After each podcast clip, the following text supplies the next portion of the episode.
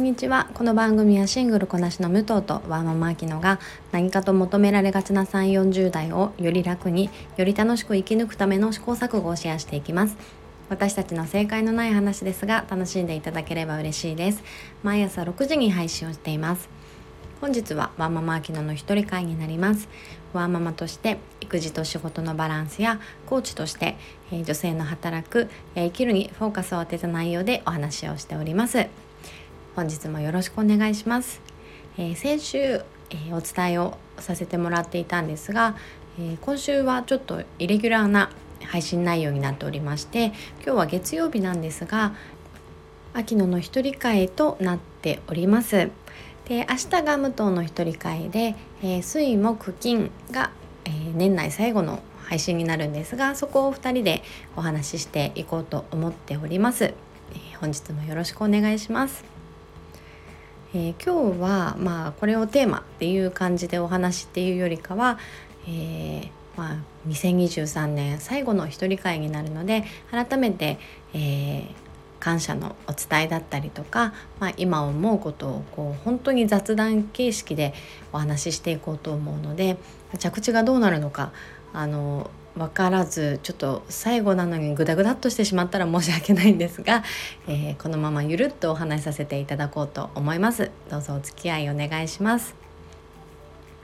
えー、今日は私24日の夜に、えー、今収録をしています。なんか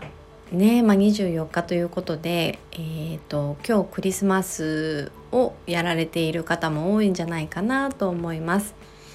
で今日ねちょっと出かけていたので、まあ、本当に人も多くて、えー、みんななんかケーキの箱持ってたりとか大きなクリスマスプレゼントクリスマスプレゼントというか、まあ、荷物をね持ってる方も多くてなんか街全体がなんかこういうちょっとホリデーシーズン感が出て私そういうの大好きなのでなんかホクホクしていました。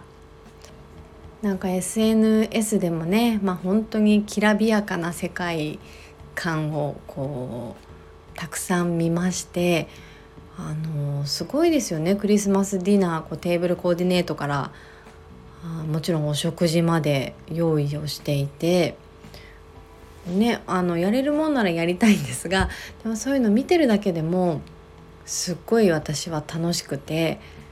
なんかいいなーってあのねクリスマス嫌いな方ももちろんいると思うのでえーと、みんながねハッピーなイベントとは思っていないですけれどもなんかこういうのに乗っかって私はあの楽しむのが好きなのでなんかねこう街中がキラキラした感をいまだに私はもう40手前ですがこの雰囲気が本当に大好きですね。で、まあ、我が家は、えー、明日が、えー、ファミリークリスマスを予定しているのでこの週末はね特にいつも通りってこともないですが、まあ、ちょっとお友達たちとクリスマスっぽいことをして過ごしています。でサンタさんも明日の朝25日の朝あそうですねこの配信の、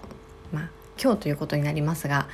来てくれる予定なので、まあ、息子もねあのちょっとなんかやや興奮気味で今日は寝つきましたが自分の子供の頃もそうだったよなとか思いながらなんかこちらもちょっと微笑ましい気持ちになっています。でもあのうちは明日保育園をお休みなのであの家族のお休みなので息子もね休みなんですが、えー、通常はねみんな、えー、保育園だったり今学校があると思うので結構きついですよね。月曜日にクリスマス。っていうのはサンタさんが来てくれるっていうのはきっとねあの明日の朝はみんな親御さんは何でしょう早くして急いでっていう状況が多くなるんじゃないかなとか勝手に思ってます。ね子供はもらったプレゼント嬉しいのはもう本当にもうそりゃねそうですよ。で興奮してねそれで遊びたい気持ちをいかに抑えて、えー、通常モードに切り替えられるかってまあ難しいですよね。なのでねあの明日は勝負の朝だなと思っている親御さんも多いんではないかなと思います。まあ、そんなクリスマスが終われば本当にいよいよ年末モードに入りますよね。なんかねいいですよねこう何が変わるわけでもないんだけど、えー、今年最後とか 年内までにとかこう年明けたってね同じ毎日24時間変わらないんですがなんかそこの何でしょうこうタイムリミットがあるというかこうリセット感がある感じが毎年不思議だなと思いつつなんとなく年内までにっていう感覚がね、えー、ありますよね。こういい意味でのこう背中を押されるじゃないですけどお尻を叩かれてる感じがあの嫌いじゃないです。あと今年最後だからって言って今日のこの配信もそうですけどなんか変に気負ってしまう感じ 今年最後でもあの別にねいいじゃないって感じなんですが、えー、なんか最後ってなるとちょっとドキドキしちゃうんですけれども、まあ、今日は気負わずにゆるっと本当にだらっと喋らせてもらっています。でも今日お話しさせてもらいたかった内容としては本当にこの1年間あのこの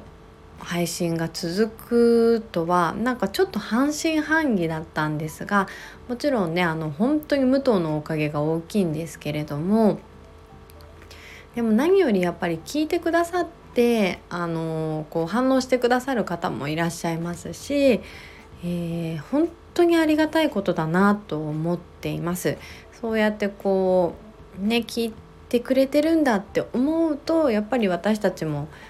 頑張れますしなんかね有益な情報をお伝えしたいとは思うんですがあの何かのエキスパートなわけでもないので、えーね大したお話ができるわけでもないんですけれどもそれでもこう聞いてくださってる方がいるっていうのが本当に励みになって結果ねこう、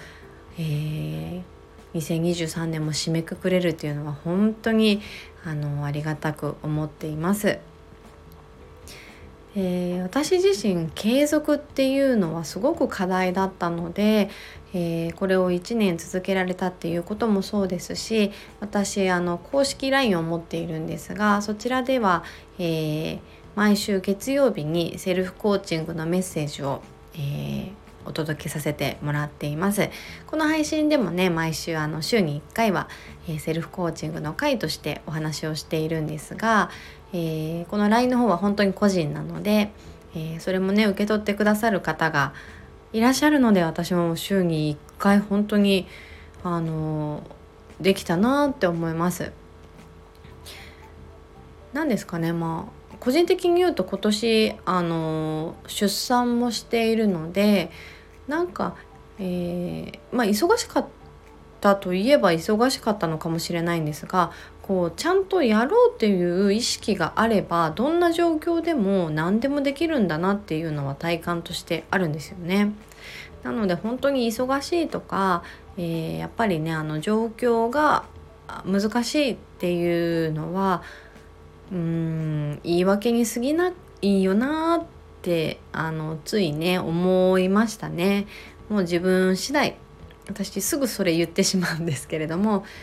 何事も何を選択するにも何を継続するにも何を考えるにも本当に全ては自分次第だなって思っていますあとこの配信を、えー、したことによって、えー、本当に自分の思考を持つことまあ、もちろんね日々何かしら毎日こう考えて選択をしてはいるんですけれどもその無意識をこういかに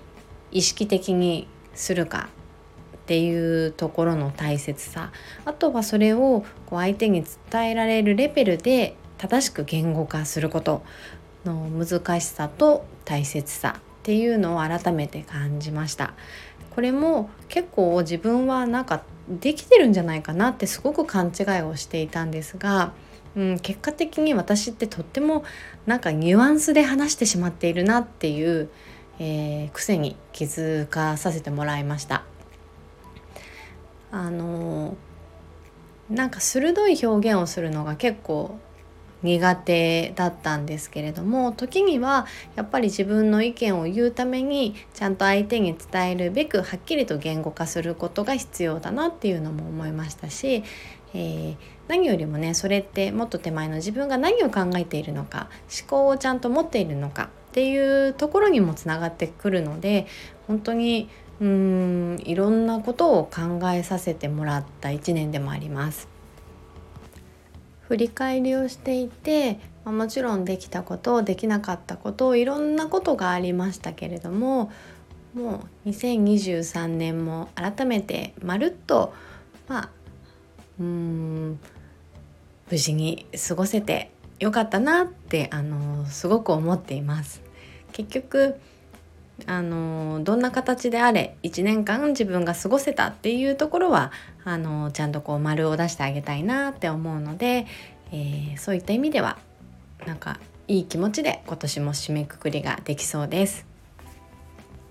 きっと年内の、えー、武藤との配信でも、えーね、感謝を伝えるような内容になりそうなんですけれども改めて一人会でも、えー、本当に聞いてくださってる皆さんに、えー、感謝の気持ちをお伝えさせてください。ありがとうございました、えー、本当に今日はゆるっとだらっとお話しした内容になりましたが、えー、最後まで聞いていただきありがとうございます。明日は武藤の一人会になりますので是非聞かれてみてください。えー、この番組はスタンド FM はじめ各種ポッドキャストで配信をしています。ハッシュタグ正解のない話でつぶやいていただきましたら私たちがいいねやコメントをしに参ります。皆さんのフォローやご意見いただけますと大変励みになりますのでお待ちしております。ではまた次回失礼いたします。